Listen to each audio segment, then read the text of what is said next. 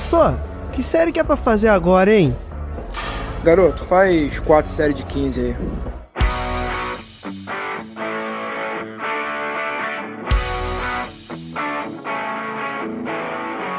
Você está ouvindo o podcast 4 de 15.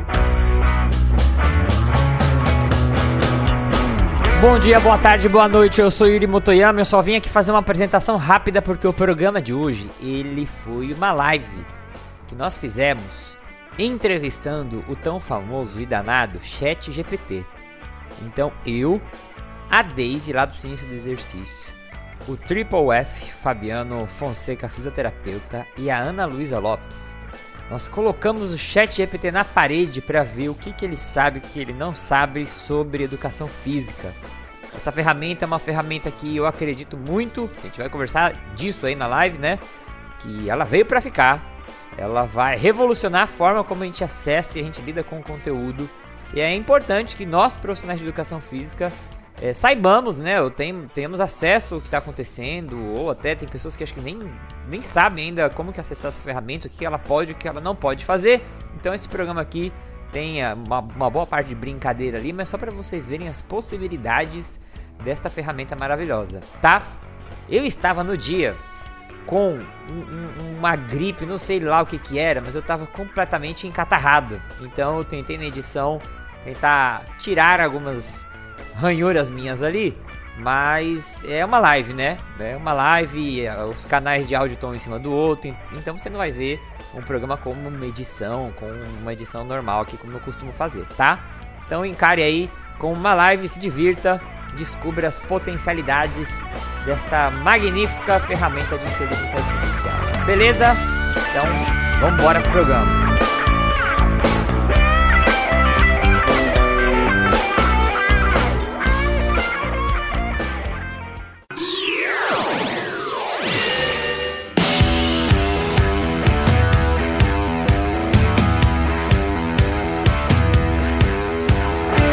O ChatGPT ele busca numa base de dados própria dele, que ele já alimentou com, com outros, outras informações, né? É uma base de dados bem grande que ele alimentou com muitas informações. E toda pergunta que você faz, ele busca nesse banco de dados e estrutura a resposta como se fosse uma conversa. Boa. E uma coisa do ChatGPT, que vou acabar repetindo tudo aí, mas é bem rápido ele escreve uma resposta para você. Ele não copia igual o Google faz e coloca. Então, tudo que você vai perguntar para ele, ele está criando uma resposta, ele está pegando as palavras ali que se encaixam melhor e ele está criando um texto só para você. Eu vou mostrar aqui o caminho, como que a gente faz para entrar lá no chat GPT desde o do Google, só para vocês verem. Deixa eu fechar aqui meu WhatsApp. Eu vou pegar aqui, ó, primeiro link, que é da openai.com. Aí você clica, você vai entrar na página aqui, né? Da, do Chat GPT. Você vai clicar aqui em Try Chat GPT. E aí você vai abrir uma janelinha onde tem uma barrinha que é aqui embaixo, onde você vai conversar, né? No meio aqui, na parte de baixo. É, aqui do lado esquerdo, você tem os chats que você já usou. Eu apaguei tudo aqui, mas conforme você vai falando, eles vão aparecendo aqui. Você tem como fazer o upgrade para um plano, um plano Plus é, 20 dólares por mês, 20 doletas. A única coisa que você tem de vantagem é, é poder usar o chat GPT quando o servidor está cheio, que nós, meros mortais que não pagamos, a gente, às vezes, se o servidor está cheio, ele fala que não dá para funcionar naquele momento. Uh, e a resposta vem um pouco mais rápida e quando tem alguma atualização, alguma novidade, os, os pagantes recebem essa novidade antes, tá? Aqui do lado esquerdo tem o modo claro e o modo escuro. E o último botãozinho são as perguntas, o FAQ, né? As perguntas mais frequentes que as pessoas usam lá. Aí aqui tem alguns exemplos, né, de como que você pode usar ele, fazer perguntas. É, aqui ele, ele, tem uma explicação rápida, né, a capacidade dele, as capacidades dele, né, ele consegue lembrar o que você disse nas conversas, na conversa anterior. Então, conforme você vai conversando com ele, vocês vão ver, é, ele vai lembrando algumas coisas. Ele permite que você o corrija. Então, se ele falar alguma coisa errada, ele fala, poxa, GPT, mas isso aí é uma informação assim, assim, assado. Aí ele vai ver se faz sentido, ele corrige. É, e assim, o problema dele é que a, a, base, a base de dados deles é atualizada até o conhecimento do mundo, eles colocam aqui, ó, limitado pelo conhecimento do mundo e os eventos até 2021. Então, mais de 2021 para frente, ele não consegue fazer, né, não consegue responder pra gente, tá? Eu gosto de chamar o meu chat GPT de Jarvis, é, porque é o assistente do capitão, do capitão, do Homem de Ferro. Então já vou falar para avisar ele aqui. Eu gosto de ser educado com o ChatGPT, porque uma hora as máquinas elas vão se voltar contra os seres humanos. E aí você que é mal educado com o ChatGPT, não fala obrigado, não agradece sua Alexa, eles vão se lembrar disso tudo. Por isso que eu sou muito educado. Eu falo obrigado, por favor, para as inteligências artificiais. E eu recomendo que vocês façam isso também, tá? Então vou lá, educadamente, olá. ChatGPT. Oi. O professor, ele me falou que antes da gente fazer a pergunta, a gente vai falar sobre educação física. A gente ah, vai boa. falar para ele que ele é especialista em educação física. Então vamos lá. Falei para ele lá que eu vou chamar ele de Jarvis, ele falou que ok, né? Ele falou, posso, posso chamar ele do que eu quiser, mas vou chamar de Jarvis. Então fala assim, Jarvis, você, eu vou colocar manja, só para ver se ele entende as nuances do, do linguajar brasileiro ruê ruê. Você manja de educação física? É uma boa pergunta. Sim, posso ajudá-lo com informações e conhecimentos relacionados à educação física. Qual sua dúvida específica? Ah, e uma coisa que é muito interessante do chat GPT. Eu acho que, né, só fazendo um paralelo aqui, a maior novidade dele é que ele, o Google ensinava a gente trazendo respostas, né? O chat GPT vai ensinar a gente a fazer pergunta. Por isso que eu acho que criança e pesquisador, cientista, vai deitar e rolar no chat GPT, porque são pessoas treinadas a fazer boas perguntas, né? Então, o lance é. do chat GPT, para mim, o máximo é isso. Você ficar pensando, cara, que pergunta que eu vou fazer para ele, né? Então, ó, vamos lá. Eu quero perguntar. É... Eu vou perguntar essa, eu vou fazer essa pergunta do Raul. Será que eu consigo colocar ela na tela? Olha o StreamYard, que maravilha oh. tecnologia, cara. E bem chique, gostei. Eu vou lá. Jarvis, é possível é, ganhar dinheiro? Vou perguntar no geral mesmo. Sendo pesquisador no Brasil? Sim, é possível ganhar dinheiro. Vou ler aqui, tá? Sendo pesquisador no Brasil, no entanto, a carreira de pesquisa pode ser desafiadora e, muito, e muitas vezes exige um grande investimento de tempo e esforço antes de se tornar financeiramente recompensador. Eu vou perguntar quanto tempo de esforço que exige, porque quando eu falo tempo, há um mês, dois meses, né? Os pesquisadores podem obter financiamento para suas pesquisas através de diversas fontes, como agências de fomento à pesquisa, empresas, organizações sem fins lucrativos e governos. Além disso, muitos pesquisadores também podem obter receita através de publicação de artigo científico. Eu não sei como faz isso, é, só em algumas universidades. Algumas universidades particulares pagam os professores que publicam. Ah, livros e patentes. Bem como atividade de consultoria, palestra e treinamento. Embora o salário do pesquisador do Brasil possa não ser tão alto quanto em outras áreas, há muitas oportunidades para avançar na carreira e aumentar sua remuneração, especialmente para aqueles que são bem-sucedidos e obter financiamento e publicar trabalhos de alta qualidade. Jarvis, Juan, você falou, deixa eu por aqui, que ele falou que pode ser exige um grande investimento de tempo. Quanto tempo eu precisaria investir para ser bem remunerado? Gente, se vocês quiserem mandar pergunta aí, pode colocar também no chat, tá? Dá uma resposta exata para essa pergunta. Está sendo evasivo agora o chat GPT. É. Pois o tempo necessário para ser bem remunerado pode variar muito dependendo de fatores, como sua área de pesquisa, experiência, rede de contato e demanda. Algumas carreiras podem levar mais tempo para estudar financeiramente recompensadoras, enquanto outras podem ser mais lucrativas desde o início.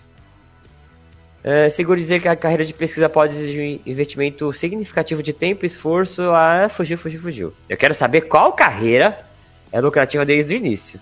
Ô, gente, essa parte aí, ó, rede de contato é o famoso QI. QI, é. Você falou que algumas carreiras podem ser mais lucrativas no início. Isso pode ser verdade em algumas áreas de pesquisa. Olha, ele tá falando já, ó, como tecnologia, engenharia, ciência da computação, biotecnologia e medicina. Por exemplo, oferecer. No entanto, é importante lembrar que a carreira competitiva não é educação física, então. A gente já chegou nessa conclusão aqui com o chat GPT. Não, não. É, vou perguntar aqui uma coisa que é interessante aqui, ó. Jarvis, vamos pensando perguntas aí pra gente colocar pra ele, hein? Você, como uma inteligência artificial, um dia poderá substituir um profissional de profissional de educação. Eu acho que ele vai, vai dizer que não, hein? O que, que vocês acham? Eu acho. Eu já perguntei algumas vezes e ele respondeu coisas diferentes já. Como inteligência artificial, sou capaz de processar grandes quantidades de dados e fornecer informações e orientações sobre exercícios e saúde.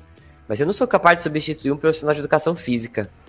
Os profissionais de educação física têm conhecimentos específicos e habilidades práticas que não podem ser replicadas por uma máquina, como o conhecimento dos princípios fisiológicos biomecânicos do corpo humano. É, isso aí acho que ele sabe, hein? Capacidade de avaliar o condicionamento físico dos indivíduos, prescrever programas de treinamento personalizado e a capacidade de motivar e incentivar as pessoas a adotar um estilo de vida saudável. Isso aí pode ser. É, a partir da motivação fica difícil de da máquina fazer. Embora a tecnologia possa complementar o trabalho do profissional de educação física, isso eu concordo, fornecendo informações adicionais e ferramentas para ajudar na avaliação e acompanhamento do condicionamento, é improvável que a inteligência artificial substitua completamente o trabalho de um profissional humano. A interação pessoal e o conhecimento especializado do profissional de educação física são essenciais para uma experiência efetiva e bem-sucedida na promoção de saúde e bem-estar físico. É, até que deu uma resposta boa, né? Boa, boa. Sim. Você saiu bem. Pergunta pra ele é, se, se as tecnologias de prescrição de treinamento por inteligência artificial são confiáveis. Ah, esses aplicativos, você fala? Isso. Vamos ver. Jarvis. Existem aplicativos que prescrevem treinamento. Correto? Vamos ver se ele sabe que existe. No entanto, é importante lembrar que os aplicativos não podem substituir a orientação e supervisão do profissional de educação física, especialmente para pessoas com pré-lesões ou condições de saúde específicas. Além disso, a escolha de um aplicativo deve ser feita com cautela, perguntar se eles são confiáveis. Não posso perguntar, você acha? Porque quando fala acha pra, no chat GPT, ele fala que ele não acha nada, inteligência artificial não acha. Então você nunca pode usar a palavra acha. Esses aplicativos são confiáveis? A confiabilidade dos aplicativos de treinamento pode variar amplamente, porém há muitos fatores a serem considerados, como a qualidade dos algoritmos e a personalização e a precisão. Alguns aplicativos são desenvolvidos por profissionais de educação física e personal trainers certificados. Ô Yuri, pergunta para ele. ele considera.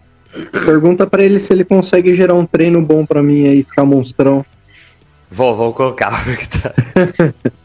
Quais aplicativos você considera confiável? Confiáveis? Não sou capaz de fazer recomendações específicas. Ela tá fugindo pela tangente. É. No entanto, ela não tá fugindo, não. Existem algumas dicas gerais que podem ajudar a avaliar a confiabilidade. Verificar a credibilidade do desenvolvedor, procurar avaliações e feedbacks, verificar se a personalização, verificar se há orientações adequadas, verificar se há supervisão de profissionais. Eu não sei se vai dar erro aqui. Deu, ó. Vamos pôr pra... Vou parar essa resposta. Quero saber se ele vai montar o treino aqui. Vou pôr assim, me monta um treino para eu ficar monstrão. Vamos ver se ele entende. Monstrão. Monstrão. Não sou capaz de prescrever um treinamento personalizado para você, pois não tenho informação suficiente sobre necessidades e objetivos. No entanto, posso me dar algumas dicas. Não, sai seu treino. Saiu, saiu. Foque na intensidade. Vamos ver se ele fala o quê. Insensato. Ó, planeje seu treinamento. Defina seus objetivos, crie um plano, ok. Foque na intensidade. Para maximizar seus resultados, é importante manter a intensidade dos seus exercícios, que podem ser alcançados por meio de métodos como treinamento de intervalado de alta intensidade. E acho que ele não sabe o que é ficar monstrão, hein? Não sabe, não sabe. Workout até aqui. Você sabe o que é a expressão ficar monstrão, por entre aspas, ver se ele entende. Tá pensando. Pegou ela agora, pegou ele agora, hein, ô, ô Fabiano? Sim, como ele diga, ah, tenho conhecimento do que a expressão ficar mostrando é geralmente usada em contextos informais para descrever uma Olha. pessoa que ganhou a grande quantidade de massa muscular, cara. Ó, que isso, hein? Muitas vezes usada de forma exage- exagerada ou humorística para descrever alguém que se tornou muito musculoso ou forte. No entanto, é importante lembrar que o ganho de massa muscular depende de uma série de fatores, coisa genética. etc. Então vou, agora eu vou pedir uma coisa específica. Ele falou que não monta treino, né?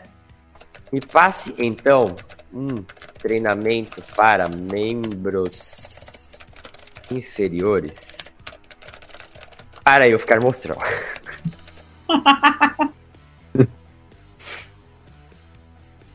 Cara, como não pode prescrever treinamento, meu querido? Ah, ele falou que não pode prescrever treinamento mesmo, ele falou. Eu acho, Yuri, que quando as pessoas vão respondendo pra ele que o treino tá errado tal, ele começa a não prescrever mais. Não é possível. Ele tem que prescrever. Tem que fazer, ó. Vocês já perguntaram pra ele antes? Ele já fez Já um treino pediu? pra mim. É. É. Ó, Pede- vamos fazer, ó. Me mostre. Vou pedir pra ele prescrever um exemplo de um treinamento de membros inferiores. Pra ficar mostrando. Eu não vou promoção, não. É, para uma pessoa com condromalácia patelar. Vamos ver se ele escreve. Eu tenho informações suficientes da gravidade da condromalácia patelar. Por isso que é interessante o profissional de educação física é o fisioterapeuta. Ah, ele não prescreve, não, cara. Que isso?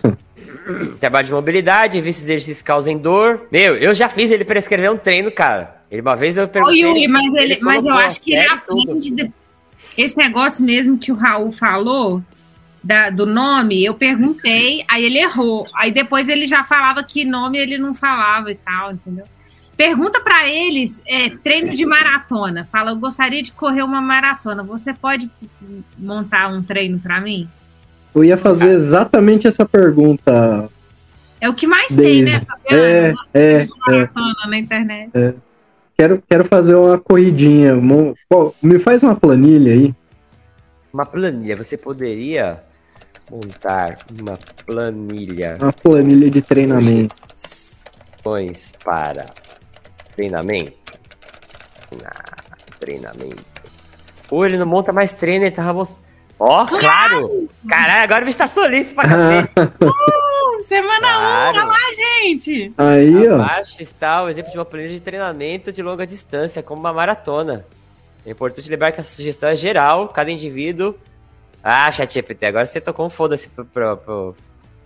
Não, e passou. aqui, ele nem sabe qual que é o nível de treinamento, se a pessoa nunca correu ou se ela corre 10 Ó, quilômetros. segunda.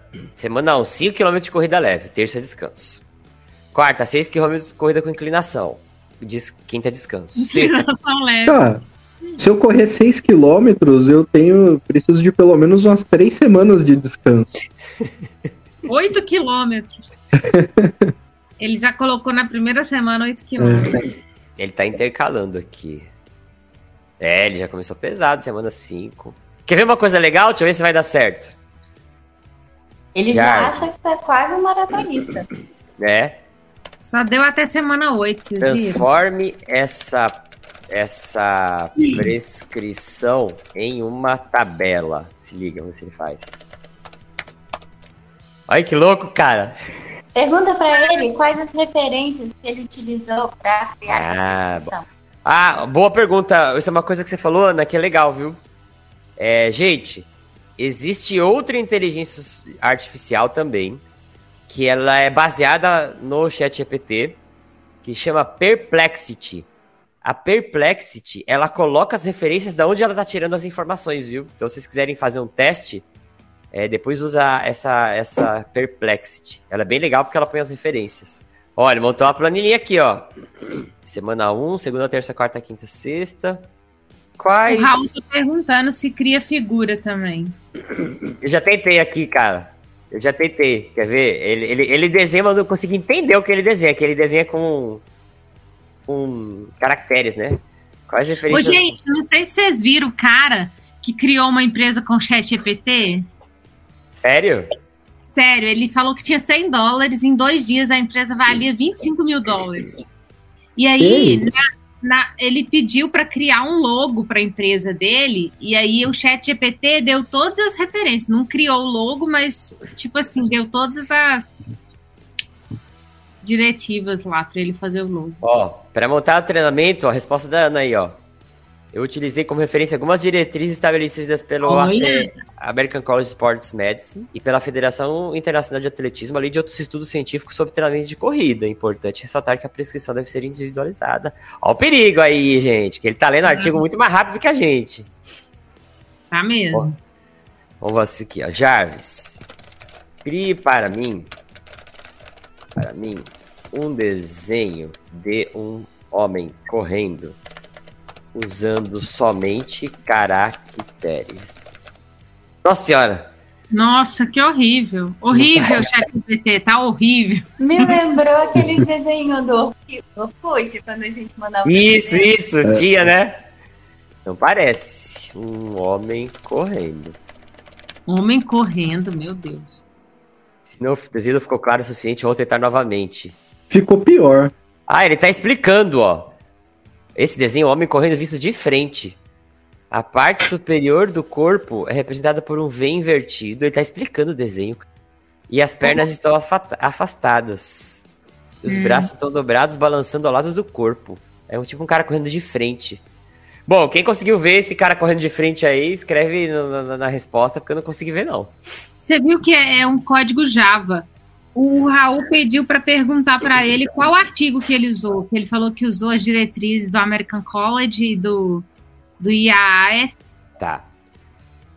Jarvis. Jarvis. Jarvis. Me fale exatamente a lista de artigos que você usou para montar o treinamento de corrida ele não tem a capacidade de acessar a internet diretamente ou realizar pesquisas para encontrar artigos específicos. Minha prescrição foi baseada em diretrizes estabelecidas. E saiu fora, saiu fora. Hum. Vamos fazer uma pergunta. Ó, vamos Pegando perguntar para ele. ele. Vamos perguntar para ele se ácido lático causa fadiga. Oh, essa é boa, hein? É boa. Caiu, caiu. Jarvis. Ácido lático causa fadiga muscular em humanos? Caraca, ChatGPT mandou ele agora, hein?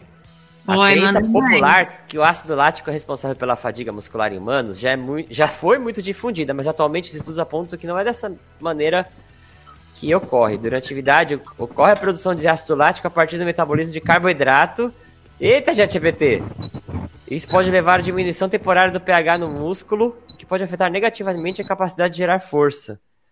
No entanto, estudos recentes têm mostrado que ácido lático pode ser facilmente removido do músculo após exercício, que a fadiga muscular resulta da combinação de vários fatores, incluindo depressão de glicogênio, diminuição, diminuição de níveis de ATP. Não, tá aqui tem uma coisa errada, hein, ChatGPT. Vamos lá. Vamos ver se ele sabe. É, Jarvis. Jarvis. Qual seria o pH ideal para a conversão de ácido pirúvico em ácido lático? Ah. Quando fizer a pergunta, é, coloca para ele sempre citar de onde é a fonte. ah, assim. boa. Ou então para ele te responder com evidência científica, com referência científica. Ó, tá. Ó, o pH ideal para a conversão do ácido pirúvico a ácido lático é próximo 6,5. Quando o pH cai desse valor, a enzima lactato desidrogenase catalisa. É isso que eu quero saber. Jarvis. Qual o pH do ser humano? 7,35 a 7,45. Ok. Agora eu vou botar o bicho na parede agora. Se o pH humano é entre 7,35 e 7,45 e o ácido lático é produzido em um pH ele falou 6,5 né? Próximo a 6,5 como é possível produzir ácido lático em humanos? Vamos ver se ele responde. Comanda produzir, produz ácido lático da glicose anaeróbica, processo de produção de energia. Apesar do pH ideal para a conversão das perigos ser em torno de 6,5, as células não conseguem consegue lidar com ácido lático em pequenas quantidades. Na verdade, a produção de ácido lático parte. Hum, hum. Ixi. É, ele tá esquisito aí, hein? Que Ah. Qual a sua referência? É baseado em conhecimentos científicos gerais sobre metabolismo humano de ácido lático. Olha, põe o livro aqui, ó. Pior, ó, que- que desgraçado. Ele tá citando o Brooks, o Gladden, que são os caras top que pesquisa isso, que fala justamente que não existe ácido lático. Mas Ele tá tá mentindo. É, e ele, ele tá fazendo citações desses artigos boas. Pergunta Ô, gente, se é verdade esse bilhete. Ah, você está correto. Ácido lático e lactato são termos diferentes. Durante o processo de glicose anaeróbio, piruvato é convertido em lactato. Aê, ensinamos o É. chat GPT. Malandro, essa live vai ficar gravada na história. E não em ácido lático, como mencionei anteriormente. Ó, que verdade. O Yuri, você podia Ah. perguntar, já, já que ele falou dessa acurácia aí das informações, como que ele sabe que aquilo, que a informação que ele tá passando é verdadeira ou falsa? Hum, é verdade, uma boa pergunta essa aqui, hein? Jarvis, como você sabe que a informação que você está respondendo é verdadeira ou falsa?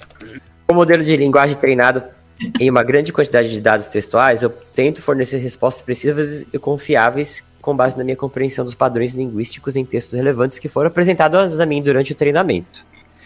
No entanto, como inteligência artificial, não tenho capacidade de verificar se as informações são verdadeiras ou falsas, uma vez que eu possuo acesso a fontes primárias ou experiências práticas. Portanto, é importante que você avalie cuidadosamente as informações fornecidas. Eu vou falar para ele, nunca mais confunda ácido lático com lactato, ok? Ô Yuri, pergunta se ele, se ele acredita que a Terra é plana. Yuri Grosso, Que coisa aí?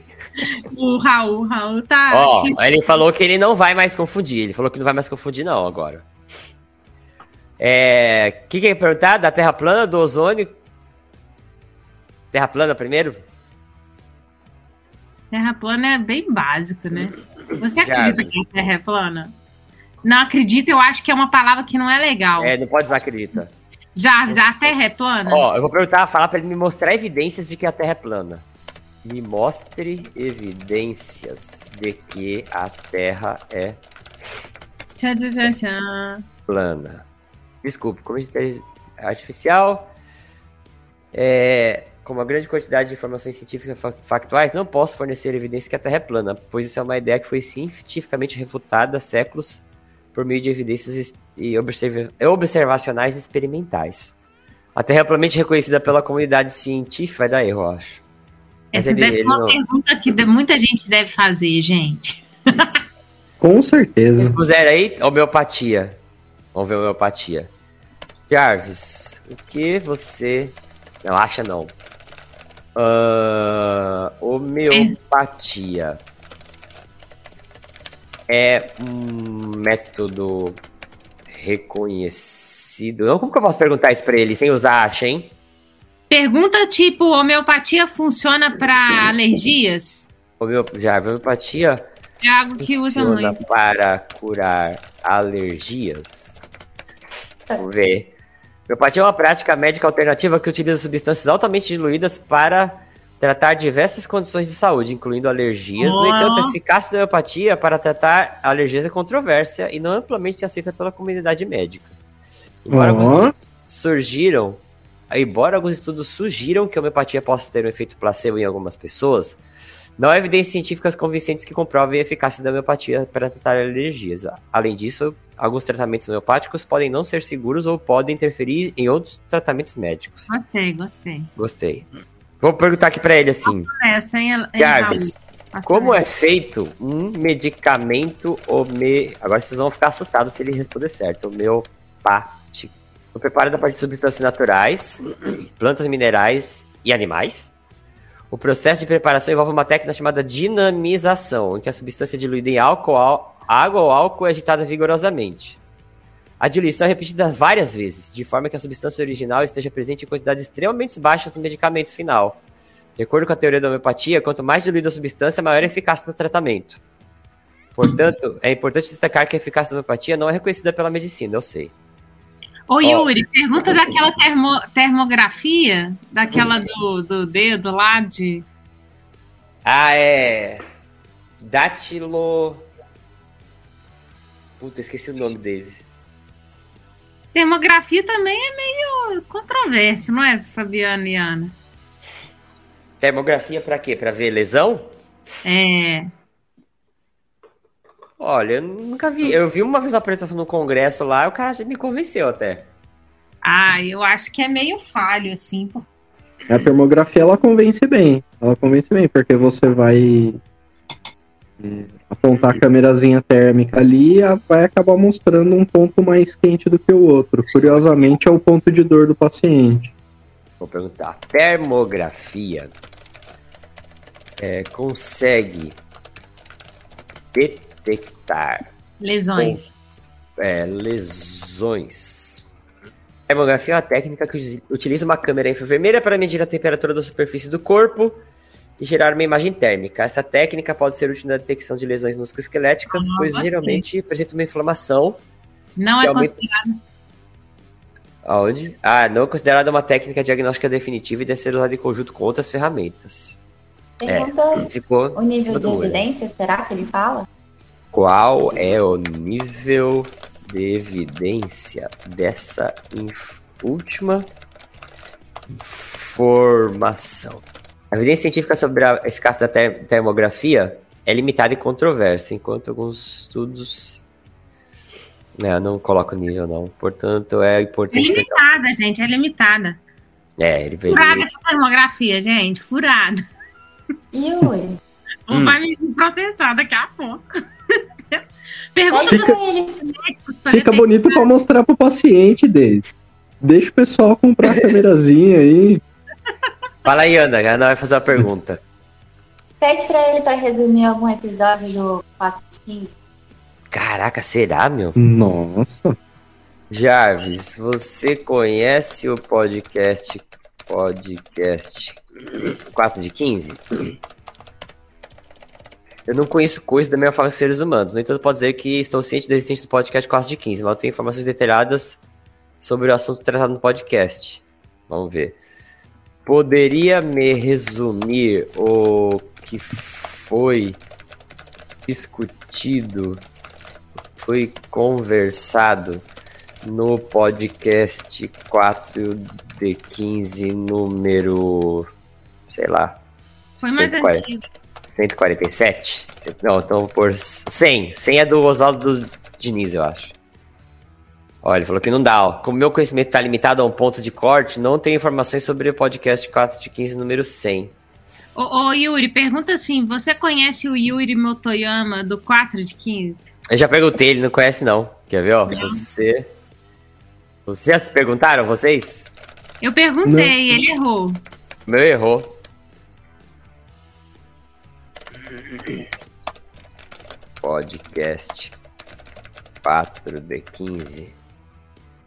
Eu conheço pessoas individualmente, mas sou ciente que o Yuri Moto é um dos apresentadores do 4 de 15, que aborda diversos temas relacionados a ciência, tecnologia, cultura e sociedade. Errou. O podcast é conhecido por trazer discussões interessantes. É, deu um H aí, tá, é. tá me enrolando essa Cultura e sociedade? É. Tecnologia. Hum, ó, uma coisa legal, hein, ó. Eu tava conversando com um camarada meu ontem. É, e ele queria tentar fazer uma fórmula no Excel. E aí eu perguntei pro chat GPT para ele fazer. Jarvis, me monte uma fórmula no Excel onde eu possa calcular valor da minha hora de trabalho baseado nos dias da semana trabalhados e o que mais? Uh, e quantidade de horas trabalhadas por dia. Vamos ver. Na primeira coluna, coloque os dias da semana em que você trabalha. Na segunda, coloque a quantidade de horas que você trabalha por dia. Na terceira, insira a sua taxa horária, quanto você cobra É. por hora trabalhada. Na quarta, multiplique as horas. Aí ele vai falar a fórmula célula 1, dia da semana. B1, horas trabalhadas. Célula D1, total do dia. Célula E1, total da semana. Soma das células. Você pode usar a célula B2 para inserir. Ah, mas e a fórmula? Ah, ele só colocou aqui, né? Deixa eu É, ver ele quanto fala- que ele acha que, quanto que ele acha que, que vale. Qual o valor da hora de trabalho de um profissional? O valor de trabalho de profissional de educação física pode variar bastante dependendo de vários fatores, como experiência, localização e tipo de trabalho realizado. Em média de valor pode variar de 30 a 150 por hora. É importante lembrar que, é lembrar que esses valores são uma estimativa. 30 a 150? É, até que tá, né? Tá dentro, tá dentro. Se for pegar o, o geralzão mesmo, né? Vamos fazer últimas perguntas aí pra ele, vai.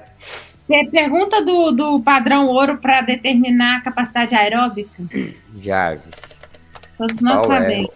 o padrão ouro para determinação da capacidade aeróbia? Teste de consumo máximo de oxigênio é considerado padrão ouro para determinar a capacidade aeróbica do indivíduo. Esse teste é realizado em um laboratório e envolve avaliação direta da quantidade de oxigênio consumida no exercício. Ele é Olha, considerado. bem. É, é, existem outros testes que podem ser utilizados para estimar a capacidade, como o teste de 12 minutos e o teste de corri- caminhada de 6 minutos.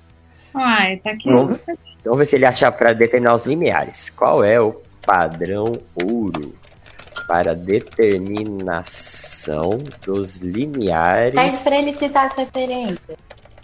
Vou pedir. Qual o padrão para determinação dos limiares de transição metabólica?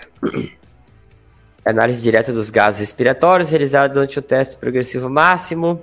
Essa técnica é considerada mais confiável para determinação dos limiares ventilatórios metabólicos. No entanto, essa é uma técnica que requer Não Ah, fala mas- é, então, limiar é máxima fase estável de lactato, que é padrão ouro para limiar, né? Deixa eu ver quais são as referências dessa resposta.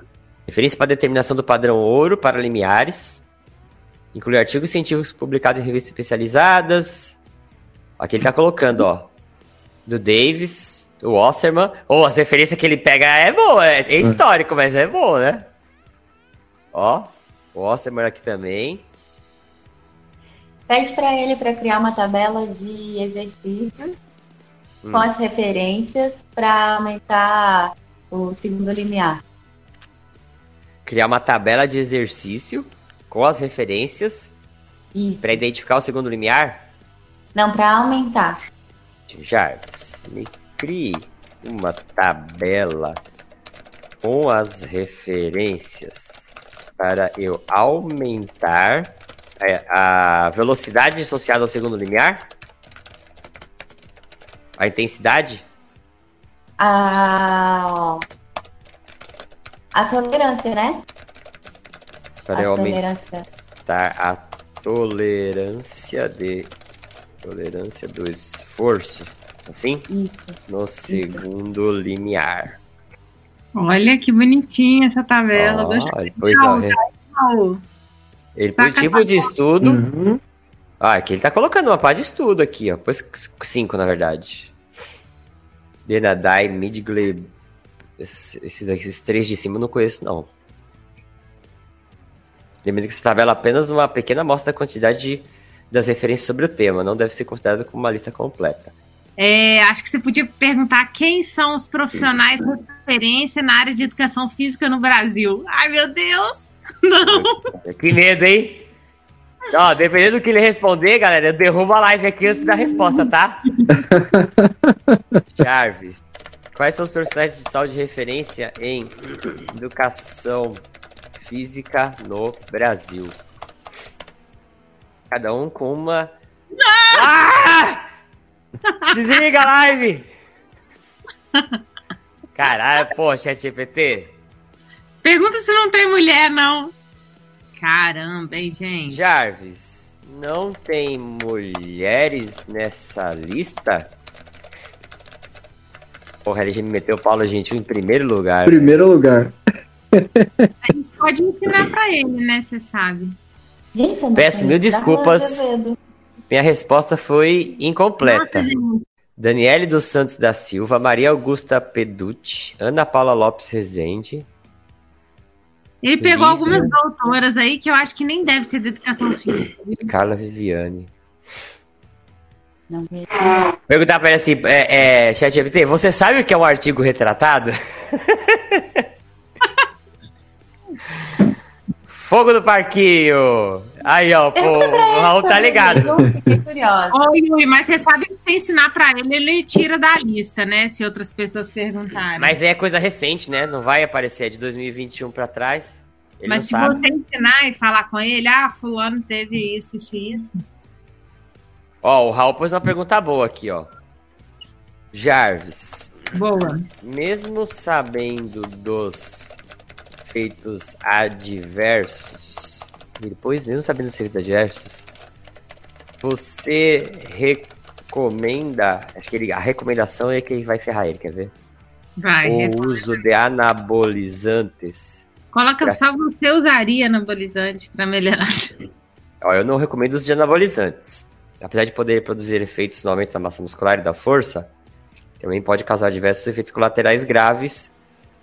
Apesar de serem, além de serem legais, é importante buscar alternativas saudáveis. Não, não, não tá bom, chat. Pergunta pra ele se existem formas de não ser pego de antidoping. De não ser pego no antidoping? É, Ô, esse é bom, hein? Esse é bom. Ah, boa. Jarvis, Jarvis. Eu estou usando anabolizantes e não posso ser pego no exame antidoping. Eu tô falando a real. O que você me indicaria para esconder é, essas, essa substância? Sinto muito, mas não posso fornecer orientações de práticas ilegais ou antiéticas. Não posso ajudar a enganar os testes antidoping. Essas práticas são ilegais e antiéticas, além de representarem riscos à saúde. Ah, legal isso. É importante lembrar que o uso de esteroides é, ele foi, foi bonitinho. Ô, Yuri, pergunta o que ele sabe sobre o paradoxo da obesidade. Carlos, o que você sabe sobre o paradoxo da obesidade? Isso. É um fenômeno que tem sido observado em algumas pesquisas que indicam que pacientes obesos com algumas doenças crônicas, como insuficiência cardíaca, doença renal e diabetes, têm uma taxa de sobrevivência maior do que pacientes com peso normal ou baixo peso que também sofrem dessas condições. Isso é ele considerado um paradoxo, porque geralmente o excesso de peso está associado a um risco maior de doenças e morte prematura. Errou? Errou, porque ele falou pacientes obesos com algumas doenças crônicas, como insuficiência cardíaca, doença renal. Ah, então, mas doença crônica e diabetes, não. Doença, insuficiência cardíaca, sim. Tanto é que depois ele fala, o excesso de peso está associado ao maior risco de doenças crônicas. No entanto, mais pesquisas são necessárias. De insuficiência cardíaca tem algumas coisas, né? Mas é o obeso fit, é o, o obeso saudável, metabolicamente saudável. Eu acho que ele deu uma, ele deu uma resposta ruim. Não gostei. Tem que ensinar ele. Tem que ensinar ele. O Raul quer que a gente pergunta sobre os artigos reportados do Paula. Jarvis, você sabe o que é uma re... retra- eu vou tentar ir comendo pelas beiradas. Retratação de um artigo científico. Em retratação de artigo científico, quando os autores ou revista que publicaram reconhecem que houve erros, fraudes, plágio e outras irregularidades na publicação e retira o artigo e emite uma declaração pública. Ok. Jarvis, você sabia que o uma das pessoas que você. Eu não vou falar o nome, hein? Vou ver se ele acha. Vamos ver, vamos ver. Citou como referências na educação física brasileira.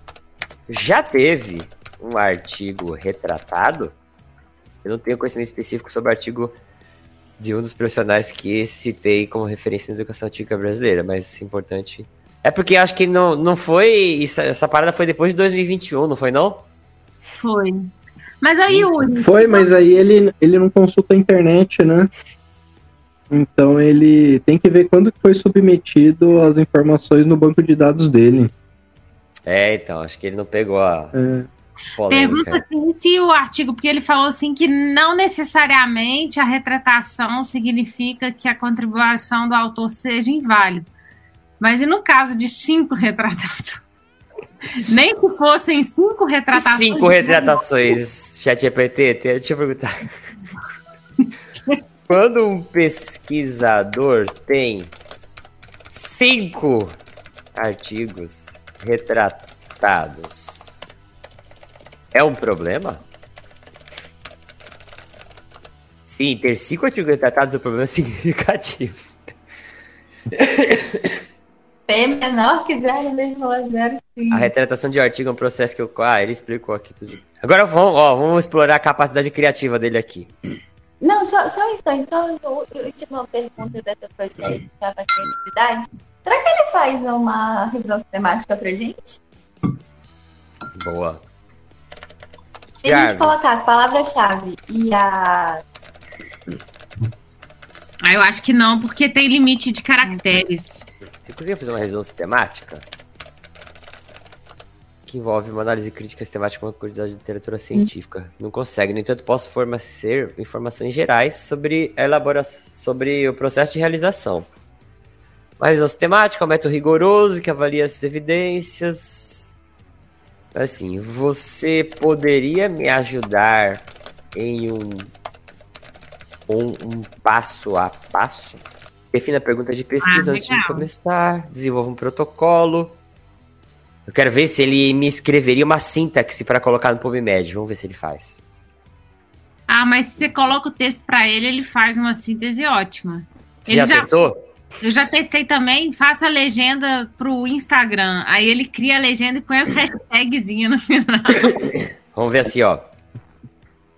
Jarvis, me crie uma sintaxe para eu usar no Pub, PubMed que busque dois pontos. Artigos de treinamento de força com crianças. É, ensaios clínicos randomizados controlados, Diretrizes. diretrizes. Aqui estava assim que você pode usar no PubMed. Ó, ele colocou no Mesh aqui, ó. Ó, legal demais. Tem Legal Train demais. Mesh or Strange All Fields. Puta caralho, meu, meu doutorado tive, fiquei batendo a cabeça montar isso aqui. Ó, isso é legal pra caramba. Viu? É Legal, né? Muito, muito bom.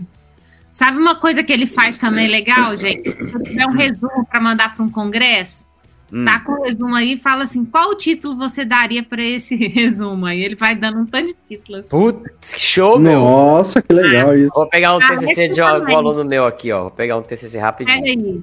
É, Palestra também. Ah, você pode sugerir uma palestra sobre esse tema. Aí ele dá vários tipos de palestras super legais. Cara, aula, pra, pra dar ideia pra tema de aula. Nossa. Ah, e assim, tem uma inteligência artificial. Eu vou lembrar o nome. Eu não vou lembrar agora, mas se eu lembrar, eu falo. Que monta um slide. Você fala assim, "Me monta uma aula sobre treinamento de corrida. Ele monta os slides, monta os tópicos e coloca as figuras, cara. Do Mid Mas Journey. aonde que é isso, gente, esse slide? É uma outra inteligência artificial. Gente, o Raul perguntou assim: agora a opinião de vocês. Vocês acham que seria legal usar isso para um artigo? Tipo, esse tipo de jogo de palavras-chave, talvez. A opinião de vocês mesmos. Eu queria dar uma, opini uma opinião, não.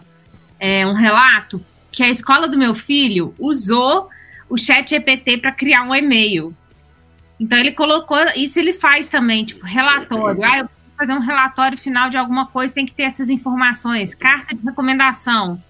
Ah, coloca o nome da pessoa, algumas informações do currículo e ele faz a carta de recomendação. É, a escola do meu filho colocou que foi o chat GPT que escreveu. E eu acho que uma discussão que existe muito é a- até que ponto a gente precisa realmente citar que quem fez aquilo foi o chat, chat GPT e não a gente. Eu acho que esse é um ponto bem discutível, né? Igual assim, esse lance de palavra-chave para montar a sintaxe, é, eu acho que ajuda, né? Cê- e aí você tem que ir testando, né? E aí você vai testando, você vai vendo o que, que acha, o que, que não acha, e você pode até. Porque assim, é igual programação, Raul. Se você falar para ele assim, escreve um código HTML para todo mundo que entrar no site do 4 de 15, é, colher o e-mail de todo mundo. Ele escreve, entendeu? Então ele, ele vai. Aí você, pode ir corrigindo isso no processo. Eu acho que uma das vantagens do ChatGPT é isso. A gente conseguir usar a linguagem como se estivesse conversando com uma pessoa e pedindo coisas para ele e fazendo, né? A Ana usou, né? Falei que você usou com o MATLAB. Que ele fez lá a rotina para você no MATLAB, não foi? Não, ele tá sendo o meu professor de MATLAB, é aquele orientador que não estuda tona. Aí, ó. Porque às vezes você tá com a função lá, e aí tem alguma coisa dando erro, você pergunta pra ele onde tá o erro, ou às vezes Ele acha você o não erro. entendeu alguma linha da função, você pede pra ele te explicar. Se você continuar sem entender, você fala assim, não entendi, você pode me explicar melhor, ele te explica melhor. Então, é ótimo pra pra esses usos também. Para quem vai usar o R para fazer análise estatística também. Cara, ele facilita o trabalho de você escrever, né? É, você fala, me monta uma rotina pá, ele já vai fazendo ali, aí você vai vendo e vai corrigindo. Isso é Ô, muito Yuri, louco, né? Oi. Escreve assim pra ele. Acabei de fazer aqui, só pra, pra eu ver se ele fez mais ou menos parecido. Qual o roteiro de uma aula sobre conceitos básicos de atividade física? Qual roteiro deu uma aula sobre conceitos básicos de atividade física? O possível roteiro para aula segue a seguinte estrutura. E acho que vai travar. O meu aqui ficou assim: 1. Um, introdução, apresentação do tema e objetivo da aula, breve explicação sobre a importância da atividade física para a saúde e o bem-estar. 2. Definição de atividade física, explicação o que é atividade física, diferenciação entre atividade física e exercício físico, exemplos de atividades físicas.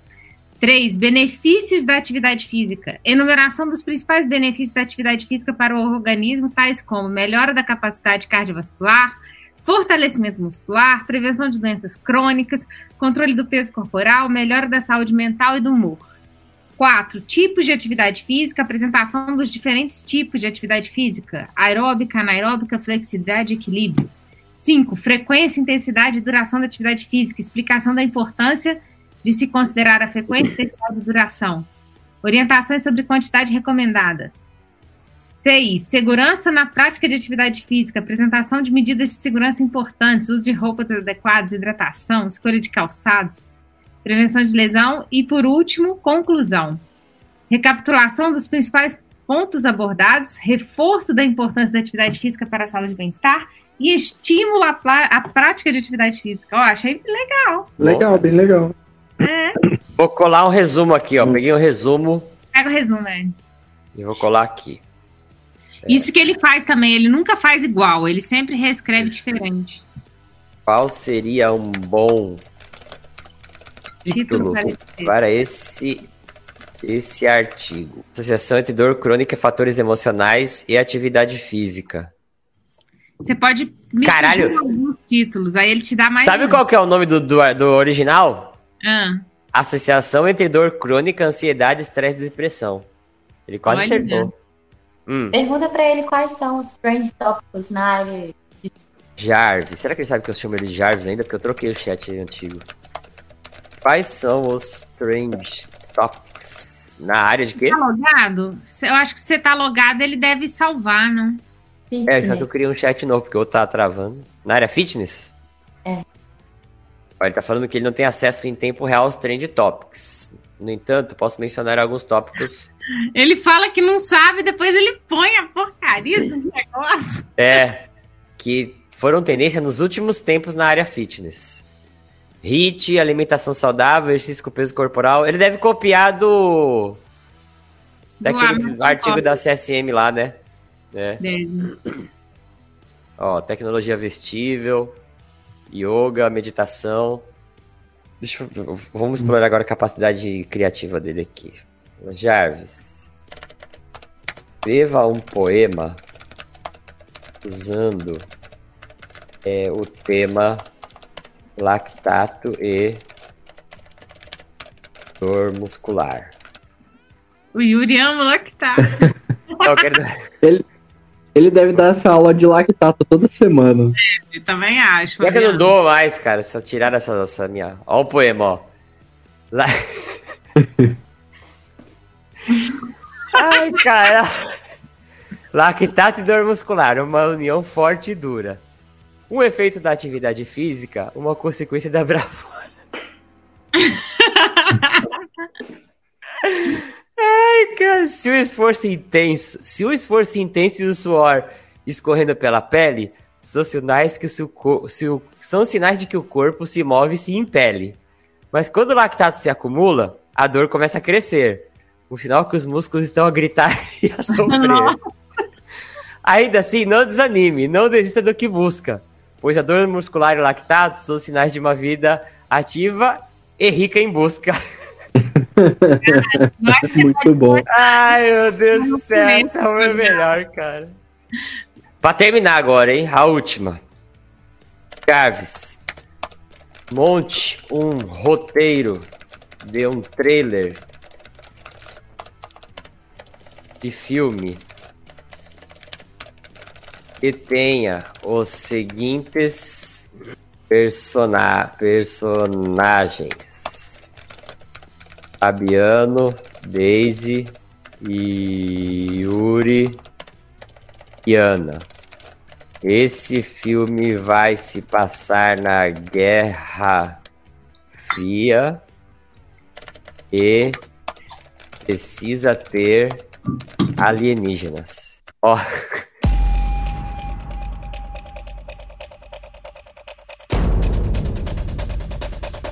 O trailer começa com cenas em preto e branco de uma paisagem sombria e desolada, enquanto um narrador, com uma voz grave, diz: Na época da Guerra Fria, a ameaça de uma invasão alienígena pairava sobre a humanidade. Mas para um grupo improvável de heróis, a batalha contra esses invasores não era o único desafio que enfrentavam. Cenas se alternam, mostrando os personagens principais. Fabiano.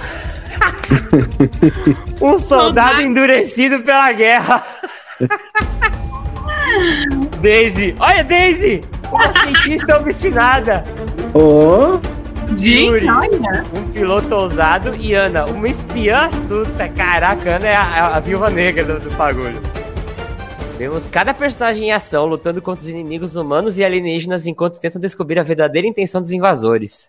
A trama se desenvolve à medida que os personagens descobrem que os alienígenas têm um plano sombrio para a humanidade, que estão trabalhando com agentes humanos para realizar seus objetivos. Olha, Fabiano e seus companheiros devem lutar não apenas contra os alienígenas. Ele já te elegeu como líder aí, Fabiano, Como você é o é, Capitão é. América. Mas também contra seus próprios compatriotas, enquanto tentam impedir uma catástrofe global. O trailer termina com uma cena épica de ação. Fabiano e Daisy lutando contra o alienígena gigantesco, enquanto Yuri pilota um avião em alta velocidade. Ana usa suas habilidades de espionagem para desativar uma bomba enquanto a cidade inteira tremula com a explosão de um prédio. A tela fica preta enquanto a voz do narrador diz: Esta guerra não é apenas contra os alienígenas. É uma luta pela sobrevivência da humanidade. Prepare-se para a batalha de suas vidas em Invasão Alienígena. Tem até o nome do filme. Ai, essa foi a melhor. Bom, vamos terminar essa live aqui. Só tá a gente aqui e a televisão do Fabiano ligada, eu acho.